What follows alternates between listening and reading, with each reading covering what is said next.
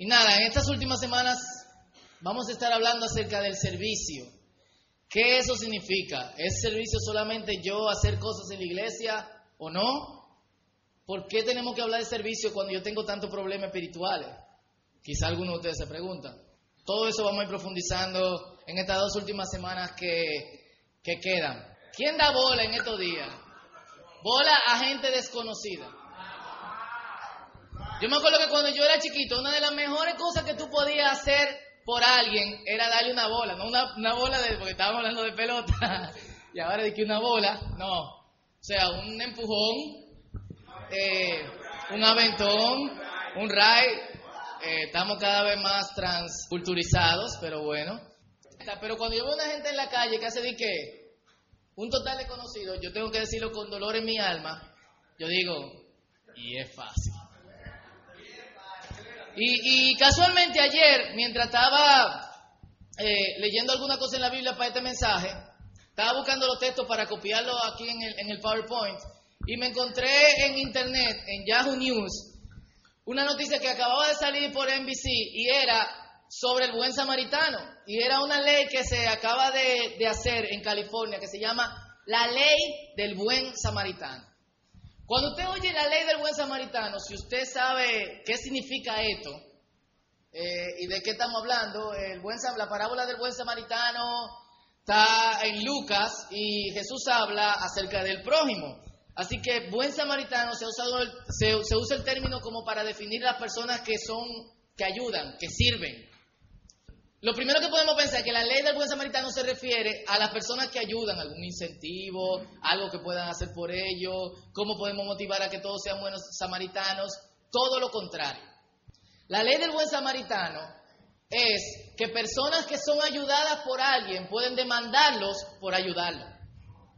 Asimismo, inició con una doña que tuvo, ella acababan de salir de una fiesta casualmente de Navidad con un grupo de amigos del trabajo Salieron, tuvieron un accidente fuertísimo, los amigos lo sacaron del carro, si no lo hubieran sacado, ella se hubiese muerto, pero lamentablemente ella quedó parapléjica a causa de este accidente. La doña lo está demandando porque ellos lo ayudaron, ellos debieron dejarla ahí que se muriera porque ahora su vida es peor. A causa de ella hay una ley que alguien te puede demandar si cuando tú lo jalas de un carro tú le partes un brazo, si se dio con la puerta y se le salió un ojo, si se dio en la cabeza y ahora no tiene memoria, se puede olvidar de todo menos que si te demanda, le dan mucho cuarto. Yo siempre me he preguntado eso. La, la, mamá del, del, director del Instituto Bíblico del seminario donde yo estudié tenía eh, Alzheimer.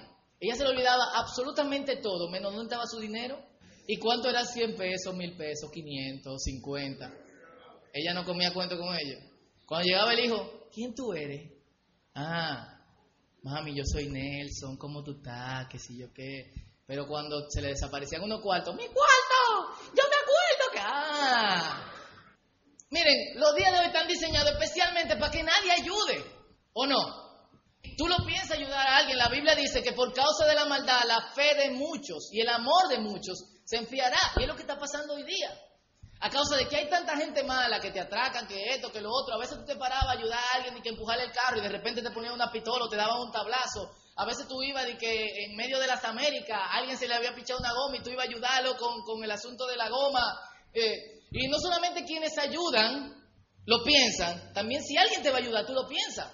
Noel y yo veníamos de Santiago y como a los 15 minutos de que salimos, eran las 9 y media de la noche, se nos rompió el cloche. Así que nosotros íbamos, gracias a Dios que después entre Santiago y La Vega es bajando, nosotros íbamos eh, como a 50 kilómetros por hora. Ustedes pueden decir que eso es mucho, para mí eso es lento. Cuando llegamos por La Vega, como que vamos bajando a 30.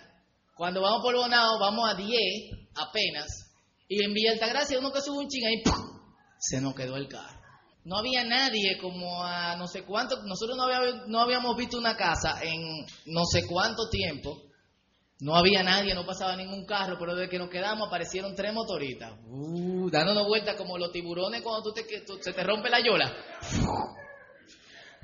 Y el tipo, por favor, eh, ven que yo te puedo ayudar, ¿qué te pasa? Y yo, no, no, no, no, no, no, no, no, no, tranquilo, ya vienen a ayudarlo. Pero yo te ayudo a salir del carro. Y yo, no, yo voy a salir de aquí, ya. Eh, o sea, Men, hablar servicio en un tiempo como este puede ser muy difícil. Pero la época como que da esto, Navidad. Y yo sé que en otros lugares, o sea, nosotros nunca en el círculo no hacemos nada para Navidad, no hacemos de que acto de niño, Huelma no se disfraza de elf, ni, ni Pololo se disfraza de Santa Claus, ni que dice Santa Claus de Pololo. Usted puede pensar que es porque supuestamente Jesús no nació en diciembre, sino que nació en julio. Miren, esas son conversaciones vanas. No podemos pasar años hablando de eso y no vamos a demostrar nada. Todo el mundo va a seguir celebrando la Navidad el 25 de diciembre. Si eso vino porque por alguna costumbre pagana, ¿quién se acuerda de eso? Alguien viene a recordarnos y a embromarnos la, la existencia. La cuestión es que cuando celebremos no el nacimiento del Señor, Él nació. Y lo importante es que nosotros lo estamos recordando, si es que nosotros lo estamos recordando. Y la Navidad es el tiempo preciso para hablar acerca de servicio. ¿Por qué? Porque en este tiempo y en este momento fue que Dios vino a la tierra como el modelo perfecto de servidor. Y la semana pasada vimos muchísimas cosas respecto de eso. Pero yo quiero que ustedes vean cómo Cristo se humilló hasta lo último, cómo nosotros debemos de seguir el ejemplo de Cristo cómo nosotros debemos de ser sumisos y cómo nosotros podemos servir a otros. Full. Así que pónganme atención, yo quiero ser breve, vamos a leer mucha Biblia. Lo que yo quiero que ustedes entiendan que a través del servicio nuestras vidas son transformadas. Yo se lo dije la semana pasada. Hablando con los muchachos del acerca del Espíritu Santo, nos preguntábamos si, qué, pasa con la gente que se cae, o con la gente que tiembla, o con la gente que se ríe. ¿Qué? Yo creo que lo que miden esa cosa es si a través de esa experiencia tú estás siendo transformado o tú sigues igual. Amén. De la misma manera, no nos sirve a nosotros mover toda la silla de esta iglesia, pagarle lo que sea a un hermano, hacer el sacrificio más grande que nosotros podamos hacer, si eso no nos trae ninguna transformación a nosotros, ni trae transformación a otras personas. Porque Dios nos transforma a través de procesos. Amén. Entonces, se caigan o no, no importa si se caen o no se caen, si tiemblan, si se ríen, si dan vuelta o no. Lo que importa es si son transformados a través de esa experiencia. Full. Y eso es lo que nosotros estamos buscando, transformación. Eso es lo que Dios tiene que hacer en nuestra vida. Eso es la forma en que nosotros predicamos. Es con vidas transformadas. Ese ejemplo, o sea, ustedes son, sigan el ejemplo de Cristo para que otros vean y vengan a sus pies.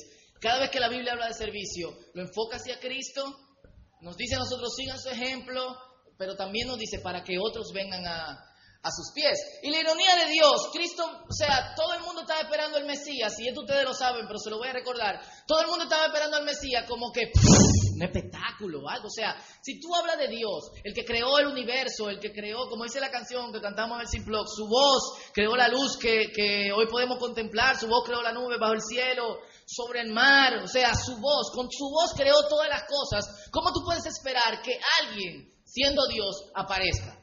Sin embargo, dentro de la ironía de Dios, Dios viene al mundo en una de las familias más pobres, ni siquiera en su casa, en el lugar menos esperado, donde están los animales. Encima de eso, sin que nadie o muy poca gente lo supiera. Los religiosos de la época no lo sabían. Se preguntaban como que, o sea, este puede ser el Mesías. Los pastores a quienes se le había anunciado eran gente que se consideraban impura, pero a ellos se le anunció que fueran a ver al Mesías. ¿Y los testigos quiénes eran? Un burro, una vaca, un camello, alguna que otra gallina, la cama, un pesebre, que ahora sería santo, pero es donde beben agua los caballos. Y esa es la ironía de Dios. Dios usó lo familiar y lo ordinario para mostrarse. Y lo ordinario es tan ordinario y común que es de poco interés y de valor. ¿Quién iba a pensar que Dios se mostrara de esa manera? Y es el primer paso de Jesús hacia la vida de servidumbre. Todo el tiempo que Jesús estuvo aquí en la tierra, estuvo aquí para servirnos. Dios haciendo mesa para la gente. Llega un tigre diciéndole, mira, no me entregaste la cosa, tu papá no me entregó la cosa a tiempo, porque yo sé que tú eres un muchacho responsable. O sea, yo no me imagino a Jesús como irresponsable, entregando mesa como dos semanas después, o silla con una pata eh, encogida, porque en ese tiempo no se usaban sillas. Digo, por lo menos no en, en, Israel. Pero imagínense, alguien diciéndole a Dios, hazme una mesa así, así, así, así que yo la quiero, y esto es lo que usted tiene que hacer, y lo cielo para mañana. Y Jesús como que, ok, mañana yo le entrego su mesa. ¿Ustedes nunca han pensado en eso? Él puede decirle, hermano, cállese, yo soy Dios. Y pegarle en la pared. Ay, José, otro, entiérralo, huye antes que vengan los romanos. Pero ¿qué él hacía? Tranquilo.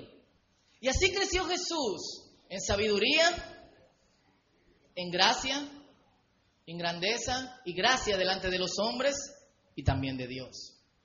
Yo creo que todo este proceso de ser, de no estar en una posición exaltada, sino de alguien que tiene que hacer cosas y de alguien que tiene que mostrar cosas y de alguien que tiene que servir a otros hombres, que a veces, yo no sé quiénes han trabajado aquí con clientes o de servicio al cliente, la gente exige. Los que trabajan respondiendo llamadas salen a veces con los hombros como dos peñones así. Yo, yo me acuerdo que, el otro día se me dañó mi, el, router de, el router inalámbrico de mi casa. Así que esto supuestamente tiene tres años de garantía yo llamo a la gente que supuestamente dan la, la, garantía aquí y la gente me dice, no, tiene que llamar a Estados Unidos. El 1-800 cuesta como 30 pesos el minuto, así que yo decido hacerlo por internet. Mientras estoy hablando por internet con este tipo, le, estoy hablando de una forma como que suave. Y el tipo de repente se, se torna como agresivo. Yo no puedo hacer nada. No me que si qué, que si cuánto. Y yo, loco, tranquilo, yo sé, yo solamente quiero que tú me des el número de aquí. Sí, pero que si qué, que si cuánto. Y yo, sí, pero calma, o sea, son gente que te reaccionan mal, muchos de ellos. Porque vienen de día donde la gente dice, esto yo quiero, esto tiene tres años de garantía, como no hay un teléfono aquí en República Dominicana. Por toda esa cosa pasó Jesús. Siempre humilde, siempre tranquilo y siempre en gracia de, de... Imagínense, cuando él empezó su ministerio, todo el mundo sabía quién él era. Tremendo carpintero. Y esto es lo que nos dicen las escrituras acerca de Cristo. Hebreos 1, capítulo, versículo 1 al 3. Dios, que muchas veces y de muchas maneras habló a nuestros antepasados en otras épocas, por medio de los profetas, en estos días finales nos ha hablado por medio de su Hijo. Y este es su Hijo. A este lo designó heredero de todo. Por medio de él hizo el universo. Él hizo, el Hijo es el resplandor de la gloria de Dios, la fiel imagen de lo que Él es y el que sostiene todas las cosas con su palabra poderosa. ¿Cómo tú puedes imaginarte que alguien así aparezca en la tierra? Y sin embargo, de esta forma apareció. Sin embargo, dice la Biblia, en Hebreos 2, 9 al 10, vemos a Jesús que fue hecho un poco inferior a los ángeles, coronado de gloria y honra por haber padecido la muerte. Así, por la gracia de Dios, la muerte que él sufrió resulta en beneficio de todos. En efecto, a fin de llevar a muchos hijos a la gloria, convenía que Dios, para quien y por medio de quien todo existe, perfeccionara mediante el sufrimiento el autor de salvación de ellos.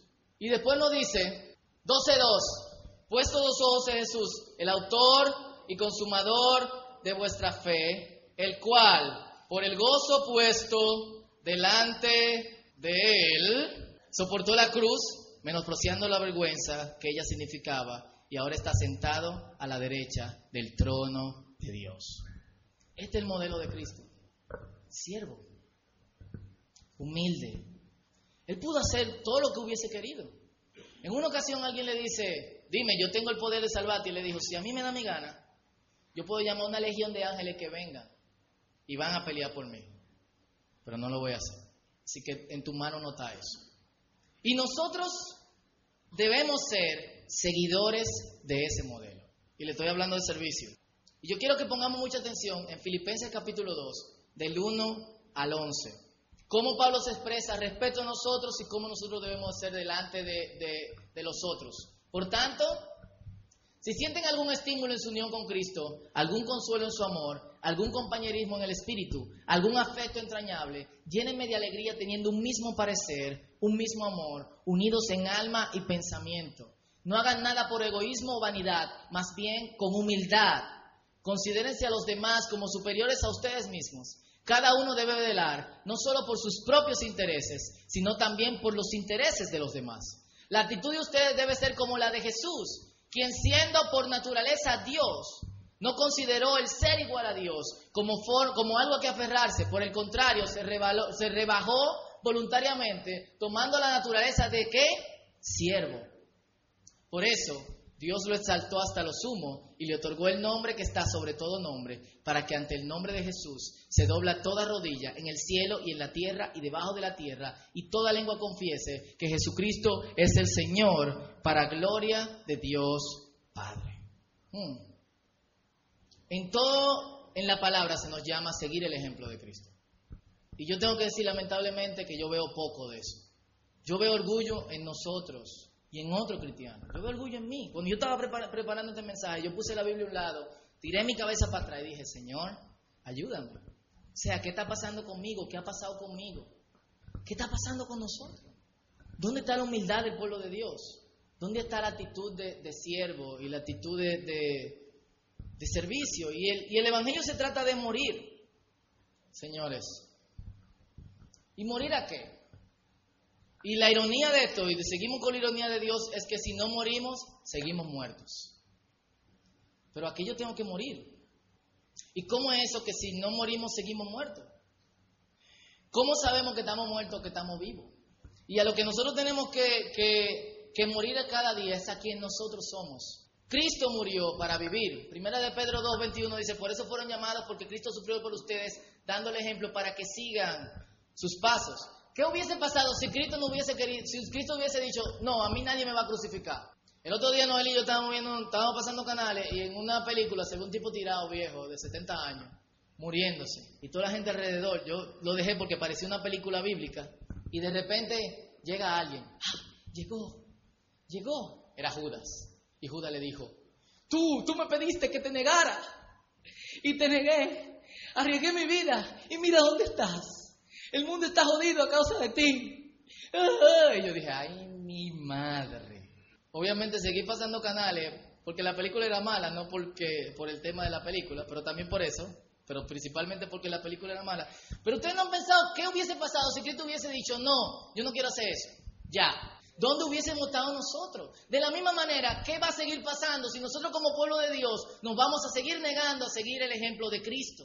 Vamos a seguir muertos. Seguí siendo nosotros. Una vez yo le hablaba, no sé si aquí o qué sé yo, si a alguien, y yo le decía, a veces es tan difícil darle el control a Dios. Y Dios te lo pide continuamente, dámelo, dame. Pero nosotros queremos estar en control. Y lo irónico de todo es que cuando tú le das el control a Dios, Dios te lo devuelve. Toma. Y tú dices como que, ¿tú no me lo estabas pidiendo? No. Como tú me demostraste que el control ya no es tuyo, tómalo, es mío, tú lo puedes usar todas las veces que tú quieras. Es libertad. De eso se trata el Evangelio. Pero seguimos jugando a que tenemos el control. Seguimos sin querer negarnos, porque queremos que vamos a perder nuestra identidad con esto. Cristo perdió su identidad negándose a sí mismo. Dejó Cristo de ser Dios. De hecho, algo muy interesante aquí en, Filipenses, hay dos veces la palabra naturaleza. Dice, siendo por naturaleza Dios, se rebalgó voluntariamente tomando la naturaleza de siervo. En la Reina Valera me gusta más que dice, siendo en forma de Dios. Y después dice abajo, tomando forma de siervo. Y tú puedes decir, ¿cómo Cristo puede ser Dios si desechó la forma de Dios y ahora es forma de siervo? Aunque a mí no me gusta hablar mucho de este, de este tipo de cosas, pero en el griego la palabra naturaleza arriba, naturaleza de Dios, es morfa, es como que forma de Dios. Y la palabra naturaleza abajo es esquema, como boceto. No realmente siervo, sino como un boceto de siervo dando a entender que no perdió la morfa, es decir, no perdió la forma de Dios, sino que solamente era esquema. Eso sería como que Cristo, siendo Dios, no considera el ser, igual a Dios como cosa que aferrarse, por el contrario, se rebajó voluntariamente, tomando una semejanza de siervo, algo que realmente no es, pero que es parecido. Así que seguía siendo Dios. No perdió su identidad. Pedro perdió su identidad cuando tiró las redes. Dios no te está llamando a que tú pierdas tu identidad. Dios te está llamando a que tú la recuperes. Entonces, ¿por qué no negamos a negarnos? Mientras estemos viviendo de esa manera, señores, Dios no va a cumplir su propósito total en nuestra vida. Y ahí está el fracaso de, nosotros como, pueblo de, de Dios. Y una de las cosas muy interesantes que yo me encontré cuando estaba revisando pasajes que hablé acerca del servicio, es este pasaje en primera de Pedro 5, 6, 7. Generalmente cantamos acerca de la última parte. Echo toda mi ansiedad sobre Él, pues Él cuida de mí. Él es mi paz, Él es mi paz. Y hay 50 mil canciones acerca de echa tu ansiedad sobre el Señor. Deposita tu ansiedad sobre el Señor. Ahora, ¿cuál es el contexto en el cual Pedro está diciendo esto? Pedro dice, humíllese pues bajo la poderosa mano de Dios para que los exalte a su debido tiempo. Depositen en Él toda ansiedad porque Él cuida de ustedes. La ansiedad de la cual Pedro está hablando está atada a la humillación. ¿Por qué? Porque la humillación trae ansiedad. La semana pasada decíamos, ok, voy a ser siervo, voy a servir, Voy a, voy a, dejar que la gente prácticamente se aprovecha de mí. Pero ¿qué tal si empiezan a burlarse de mí? ¿Qué tal si empiezan a pensar que yo soy un pariguayo? ¿Qué tal si empiezan a pensar que soy un pendejo? No, dijimos la frase favorita de todos. Yo soy cristiano, pero no pendejo. No me juzguen, todos ustedes la dicen. Trae ansiedad humillarse, porque tú dices, mi estatus delante de la gente, ¿qué la gente va a pensar de mí? Mi primera reacción al tener que caminar de mi casa a la iglesia con una Biblia fue meterme la Biblia en el polocher. ¿Qué van a pensar de mí? Mi primera reacción al predicarle a alguien fue, van a pensar que yo soy uno de estos benditos locos que está mandando a todo el mundo al infierno, así que primero déjame aprender bien qué es lo que yo voy a decir antes de decirle algo a él. ¿Entienden? Entonces cuando la Biblia te habla acerca de servir y acerca de humillarte, te dice, tranquilo, deposita toda tu ansiedad delante de Dios. Ay, qué bárbaro nosotros. Nada más usamos esto para cuando estamos en problemas, para cuando nos metemos en lío, para cuando debemos cuarto, para cuando no podemos pagar la luz, para cuando tenemos una pelea con alguien, para cuando el vecino, le estamos tirando al vecino la, la basura el primer piso y nos menta la madre. Y ahí le decimos al hermano, no, no, no, no te preocupes, deposita toda tu ansiedad delante de Él, porque Él tiene cuidado de ti. Sí, es verdad, Dios tiene cuidado de ti. Pero cuando hablemos de este versículo, digamos la verdad. Humillarnos y ser siervos nos causa mucha ansiedad porque nadie quiere ser último, todo el mundo quiere ser primero. ¿Cuál era el problema de los discípulos cuando Jesús estaba yendo? Bueno, ahora quién es que va a ser el jefe aquí. Y Jesús yo eso le dijo, esto pasa con los gobernantes, pero entre ustedes no es así. Le estaba trayendo ansiedad a los discípulos, le estaba preocupando. Bueno, Juan, si Pedro va a ser jefe, hmm, Pedro es como muy acelerado, yo creo que debe de ser Andrés porque él mal versado en la palabra. No, no, no, yo creo que debe ser Judas el celote porque el tipo tiene experiencia en sindicato y cosas de eso, en administración o lo que sea, así que él sabe más de este asunto.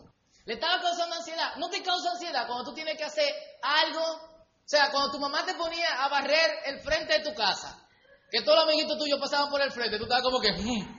O estaba basura, tú en pantaloncito corto. o los que vivimos en barrio, en Herrera y la cosa, cargar agua, desde donde Doña Tatica hasta mi casa con cuatro galones de agua crisol. ¿Eh? Nos causa ansiedad servir y nos causa ansiedad que nos vean más bajo de lo que deben de vernos, señores. Todos queremos estar en buena posición, todos queremos que todo el mundo diga que nosotros somos los más bacanos y los más áperos. Todo, hay un merenguero que se atribuyó que él está adelante, adelante él mismo y se puso adelante, definitivamente. Nadie está más adelante que yo, él lo dijo y está. Amén, adelante, adelante. Antes de eso estaba atrás del último. Pero él mismo le dijo, me pongo adelante, pues nadie está más adelante que yo, Tato, tú estás adelante. Esto nos causa muchísima ansiedad, humillarnos. Pero el ejemplo de siervo que Cristo vino a hacer fue para que nosotros aprendiéramos. Dios, pudiendo hacer un destello de rayo de luz y de fuego artificial es más, ah, pero que lo que hace Disney todos los días, al final de, de su show, en el parade, decidió venir de la forma más sencilla. A causa de esto, mucha gente dice, Dios no puede venir así. Muchas veces nosotros pensamos, que si no hacemos mucho bulto, nadie va a pensar que nosotros somos siervos de Dios. Porque los siervos de Dios tienen que hacer bulto. Dios le dio una lección también a Elías. Y cada vez que venía un terremoto, una cosa, Elías venía, quizá ahí te dio. Y Dios vino en el silbo apacible. Cuando él vio eso, dijo, ok, se tapó la cara y fue a ver a Dios. Nuestro propósito como cristianos es imitar a Cristo. Es el fin. Y para imitar a Cristo nosotros tenemos que ser sumisos. Y seguimos con la ironía de Dios, señores. Así como el liderazgo se encuentra en ser siervo de todos, el poder se descubre en la sumisión. Cosa que pocos cristianos sabemos hacer. Hay gente que se ha ido de iglesia y que porque a mí nadie me habla así.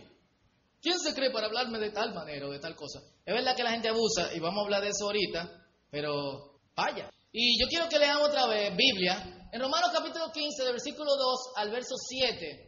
Pablo les habla a los romanos acerca de la sumisión y le dice, cada uno debe agradar al prójimo para su bien, con el fin de edificarlo, porque ni siquiera Cristo se agradó a sí mismo, sino que como está escrito, sobre mí han recaído los insultos de tus detractores.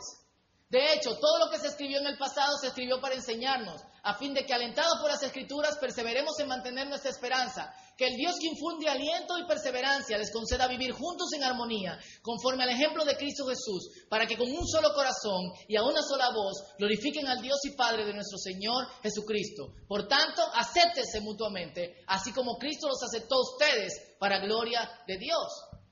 Todo el tiempo, todo lo que hemos leído es, sigan el bendito ejemplo de Cristo. ¿Por qué no lo seguimos? No somos de que cristianos. Y es imposible que haya unidad y que haya comunidad sin sumisión. Ahorita yo estaba hablando con alguien y le pedí permiso para decir esto. Y hablábamos de estar en la iglesia, de congregarse y todas las cosas. Y me comentaba de cómo muchas veces se sentía incómodo en algunos lugares. Y yo le dije, uno de los mejores servicios que tú puedes hacer por alguien en la iglesia de Dios es aceptarlo tal como es, es someterte a Él. Someterse no es solamente que tú estés debajo de alguien, es que aquí hay gente que está por debajo de tu nivel dentro de la sociedad, pero aquí somos igual. Una de las sorpresas más grandes que se encontraba la gente cuando iba a la iglesia primitiva era que en una sociedad tan separada, es decir, miren, las mujeres tenían que caminar dos metros por detrás de los hombres. Un maestro, un pastor, un sacerdote no hablaba con mujeres en público. Un esclavo no miraba los ojos a su amo, hablaba así. Pero cuando alguien entraba a la iglesia, el esclavo estaba agarrado de la mano cantando, unámonos, tan fuerte que... Y estaba la esposa al lado del esposo, nadie nos pueda separar. El rico también con el pobre, agarrado todito de la mano, todos sentados al mismo nivel. Ahí. Cuando salían afuera, obviamente cada uno cogía su lugar y el amo, entonces el, esclavo miraba al amo, no miraba al amo a los ojos, la mujer andaba detrás del hombre, pero dentro de la casa de Cristo lo que le daba la humildad era la sumisión. ¿Sumisión a qué? Sumisión a que no importa que yo tenga un estatus más alto que el tuyo y no importa que yo tenga un estatus más bajo que el tuyo, todos estamos al mismo nivel. Eso es someterse. Someterse es que el esclavo no decía, cogí ahí ahora, ¿eh? Ahora, ¿eh? ¿Viste? Ayer me diste dos palos, ahora estamos aquí alabando juntos. Dice, unámonos, ajá. Y la mujer decía, ajá, viste, Dice que dos metros atrás. Va, dime ahora, ¿eh? Eso era sometimiento. Era someterse a que más allá del estatus y más allá de, las posiciones sociales, más allá de lo que yo era, de mi género, de, de mi clase, de mi función dentro de la sociedad, está la unidad y está la comunidad. Cuando nosotros aprendamos eso, todo el mundo va a estar unido. Mientras tanto, vamos a seguir como estamos. Este es un punto crítico y la misión es negarse a sí mismo. Eso es lo esencial. Marcos capítulo 8, versículo 34, y no sé si lo puse aquí. No. Dice, de modo que si alguno quiere venir en pos de mí, nieguese a sí mismo, tome su cruz y sígame cada día. Es el proceso diario del cristiano. La vida cristiana consiste en autonegación, no en autojustificación, no en autollenación, me acabo de inventar esa palabra, pero autonegación es lo mismo que autocompasión. No es, ay Dios, Señor, yo soy una basura, soy un gusano, soy lo último del mundo, aleluya. No, no, no, no, no, eso no es autonegación. Tú puedes decir todo lo que tú quieras con tu palabra y ser otra cosa afuera. No es lo que tú digas, es lo que tú sientes, es lo que tú piensas. Esa cotorra delante de Dios, Dios se la conoce. No todo el que me diga Señor, Señor, que traducido es, soy un gusano, soy una basura, soy la escoria de la sociedad. Scum off, dear, scum off. Nada ah, ya Señor conoce a cotorra. Ok, quiere un carro el tipo. Fausto quiere cambiar el Fabia. No, autonegación es que delante de Dios yo no soy quien yo soy. Yo soy lo que Él quiere que yo sea. ¿Cómo podemos ser siervos si no nos servimos, si no le servimos a Dios? ¿Y cómo podemos servirle a Dios si no nos servimos los unos a los otros? Y, lo más pero de todo es que en las epístolas se le llama a la subordinación a aquellas personas que de hecho ya estaban subordinadas. ¿Por qué Pablo le dice, esclavos, sométanse a sus amos? Mujeres, sométanse a sus maridos. Y el versículo que la parte que no nos gusta al esposo es, maridos, sométanse a sus mujeres, como Cristo se sacrificó por la iglesia. Amos, respeten a sus esclavos, que ahora lo traducen como siervo. Porque el hecho de que tú tengas una posición en, la sociedad no significa que tú estás subordinado. Es un cambio de corazón que tiene que haber en nuestras vidas. ¿Cuándo hay un límite en la sumisión? cuando se vuelve destructiva. Muchos ejemplos hay dentro de la iglesia de Cristo y en el pueblo de Dios cuando la sumisión se vuelve algo que gente usa para manipularnos. Tú tienes que someterte a mí, tú tienes que soportarme, tú tienes que hacer esto, tú tienes que hacer lo otro. No, Señor. Yo no tengo que soportar tu conducta anticristiana toda mi vida. Y tampoco yo soy esclavo tuyo, porque tú también tienes que subordinarte a mí. Cuando el asunto se vuelve destructivo, ese es el límite. ¿Y cómo nosotros podemos servir a otros? El amor debe ser sincero, aborrezcan el mal, aférense al bien, ámense los unos a los otros con amor fraternal, respetándose y honrándose mutuamente. Nunca dejen de ser diligentes, antes bien sirvan al Señor con el fervor que da el Espíritu. Alégrense la esperanza, muestren paciencia en el sufrimiento, perseveren en la oración, ayuden a los hermanos necesitados, practiquen la hospitalidad, bendigan a quienes los persigan, bendigan y no maldigan, alégrense con los que están alegres, lloren con los que lloran, Vivan en armonía los unos con los otros, no sean arrogantes, sino háganse solidarios con los humildes. No se crean los únicos que saben. No paguen a nadie mal por mal, procuren hacer lo bueno delante de todos. Si es posible, en cuanto depende de ustedes, vivan en paz con todos. No tomen venganza, hermanos míos, sino dejen el castigo en las manos de Dios, porque está escrito, mí es la venganza. Algunos le añaden, la venganza del Señor, yo soy su instrumento.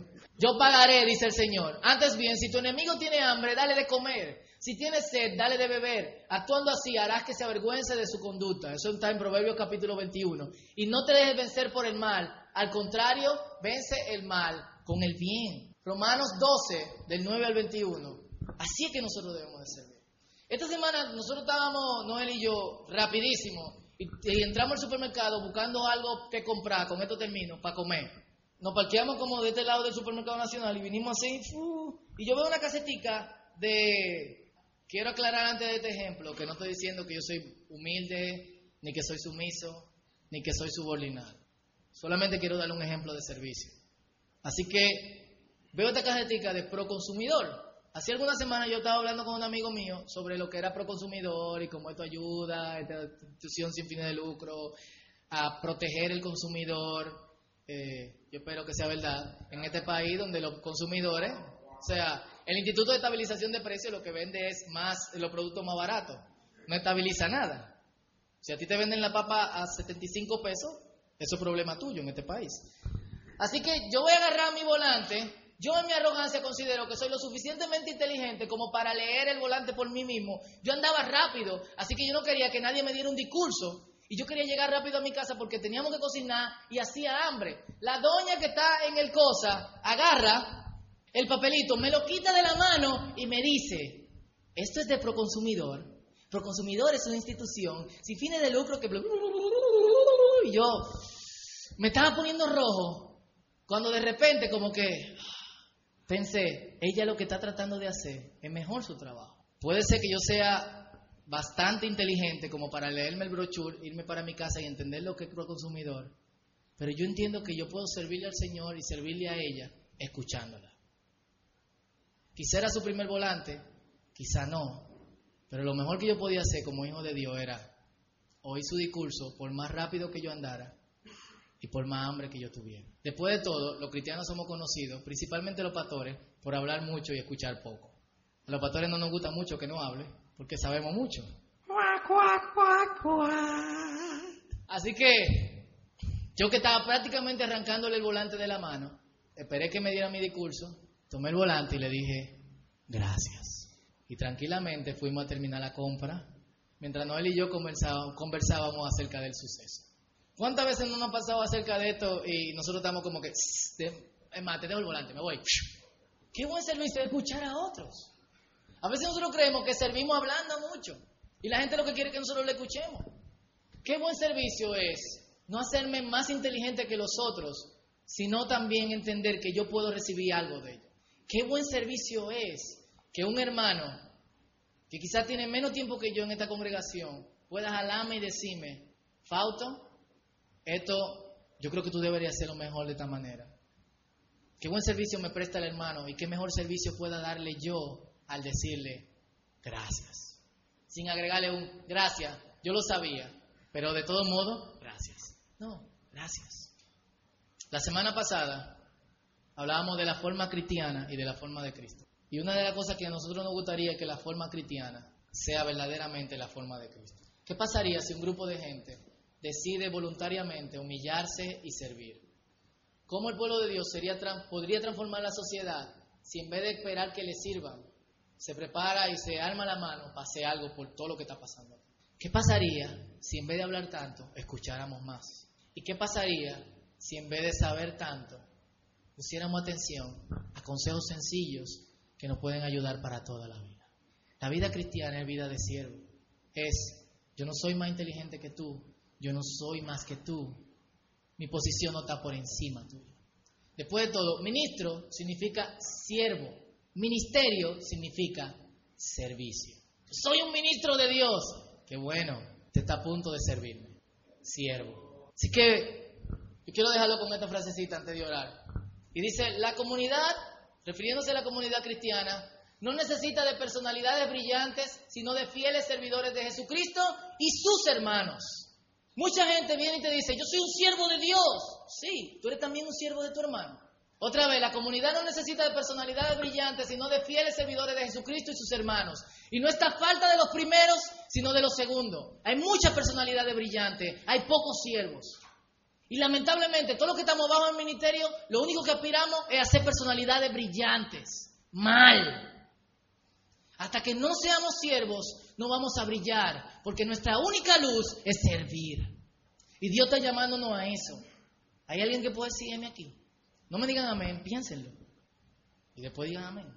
Vamos a inclinar nuestros rostros. Esta Navidad van a hacer candela.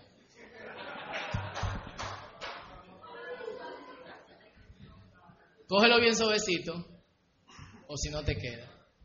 Esta frase puede significar muchas cosas. Puede ser candela en, el, en, lo que hace mucha gente, que esta es la oportunidad para descarriarse por unas semanas. Volver con un bajo ponche el primer día del año, hacer una promesa delante de Dios. O tú puedes ser candela del Espíritu. Tú puedes tenerte a escuchar la voz de Dios, de Cristo que nos está diciendo, una fecha como esta, pudo ser en julio, pudo ser en abril, pudo ser en mayo. No sabemos. Fue tan insignificante que nadie anotó la fecha. Fue tan ordinario que nadie dijo, qué importante, vamos a celebrar el cumpleaños de Jesucristo. Y probablemente ninguno de los discípulos se atrevió a decirle, Señor, ¿cuánto cumpleaños? En la Biblia es tan importante el cumpleaños de Jesucristo que nunca habla cuando los discípulos celebraron el cumpleaños con Él. Bueno, ¿será porque Dios es muy aburrido y no le gusta hacer fiesta? Es que el momento fue tan ordinario, tan común. Y por más luces que tengamos, y por más que brillemos, no lo vemos así. Y en una fecha como esta, que pudo ser cualquier día, Dios hizo hombre y se humilló hasta lo último. Quizás nosotros podemos pensar que lo último sería una hormiga, pero para Dios lo último era un hombre. Dios no se podía humillar más de ahí. Nosotros que no creemos la gran cosa. Y que decimos, me humillé como un perro. Todo está tan humillado como un hombre. Dios se humilló hasta esto, hasta, hasta esto. ¿Sabe para qué? Para que ninguno de nosotros le hayamos hecho caso. Y cantamos villancicos y decimos muchísimas cosas, pero no tomamos su ejemplo.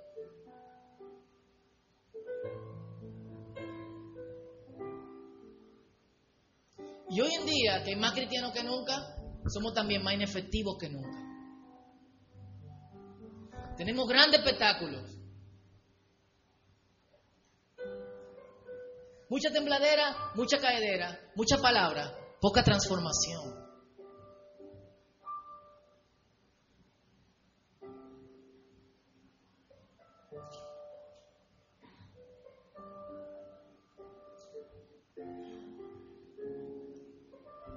Si algo vas a tomar de Cristo y de esta fecha, es que Él se humilló.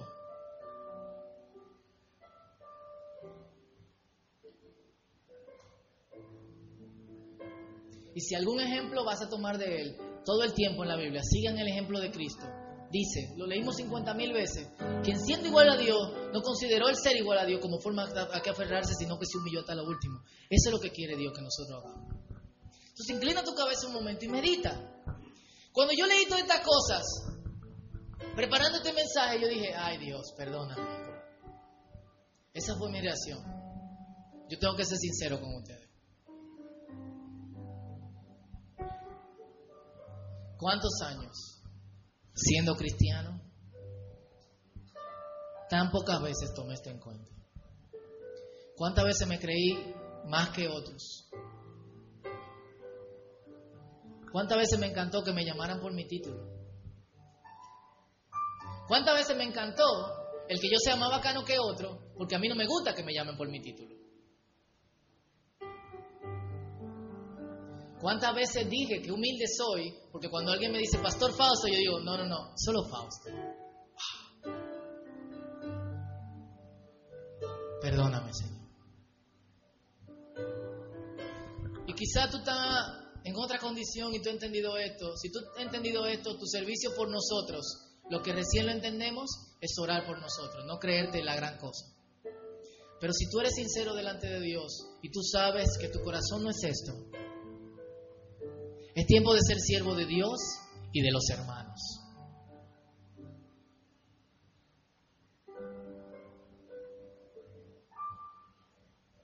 Así que inclina tu cabeza y un momentito de sinceridad delante de Dios. Señor, en el nombre de Jesús estamos delante de ti hoy. Y si algo que queremos ser es auténticos siervos tuyos y de nuestros hermanos. Porque entendemos que hace falta. Y Señor, todos estamos aquí orando y si somos sinceros, yo sé que no todos estamos en la misma condición y yo te agradezco eso, Señor. Yo sé que hay en medio de nosotros gente con un verdadero corazón de servicio. Yo sé que hay gente que sus vidas han sido transformadas por tu modelo y que en esta prédica solamente le ha recordado algo, Señor. Y yo sé que en todo el mundo hay gente que verdaderamente te sirve, Señor. Yo sé que no todos somos así. Y yo te doy gracias por eso. Y oro por esos siervos y siervas tuyos y de sus hermanos que han decidido seguir esto hasta el final. Se han negado, han negado posiciones, han negado estatus social, han negado, Señor, mucho dinero con el fin de servir a otros, con el fin de ver personas transformadas.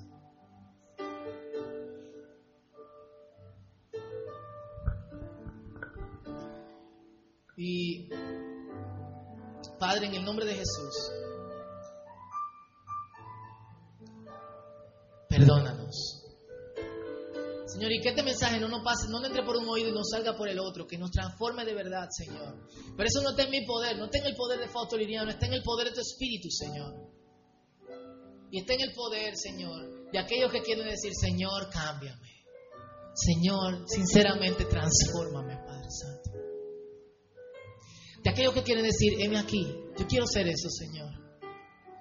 De aquellos que queremos recordar que en una fecha como esta, Tú viniste a la tierra,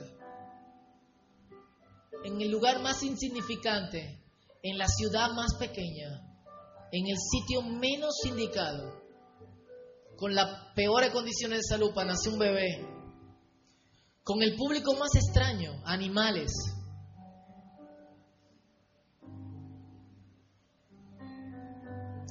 Que tu vida la pasaste, Señor, siendo corregido por tu padre y tu madre humanos y siendo obediente con ellos, siendo obediente a tus hermanos, siendo obediente a quienes te empleaban, siendo Dios, siendo Dios. Si algo podamos aprender, que aprendamos esto de ti, Señor. Y si en algo podamos brillar, que brillemos como en tu luz. Por favor, Señor. Padre, lo deseamos con todo nuestro corazón, con toda nuestra mente. Quita todo espíritu de arrogancia, Señor. Todo espíritu, Señor, de, superioridad. Padre, todo eh, eh, estima que esté rompiendo el récord Guinness de, de la posibilidad. Todo pensamiento de yo sé más que tú, pero también todo pensamiento de yo soy menos que tú. Transforma esta tu iglesia, el círculo juvenil. Y ayúdanos a brillar, a hacer luz. Que esa luz sea a los otros, Señor. Y que tu humildad nos acompañe. Y si hay algo dentro de nosotros, algún afecto entrañable, que consideremos a los otros como superiores a nosotros mismos. No como un acto de debilidad, sino como, como el acto más superior que alguien pueda hacer. Porque es algo que tú nos has otorgado como nuestra libertad. La libertad de los hijos de la luz, de los hijos de Dios. Gracias Señor. En el nombre de Jesús. Amén. ¿Por qué no nos ponemos de pie? Vamos a adorar a Dios. Y vamos a meditar en esta cosa, señores, mientras adoramos. Amén.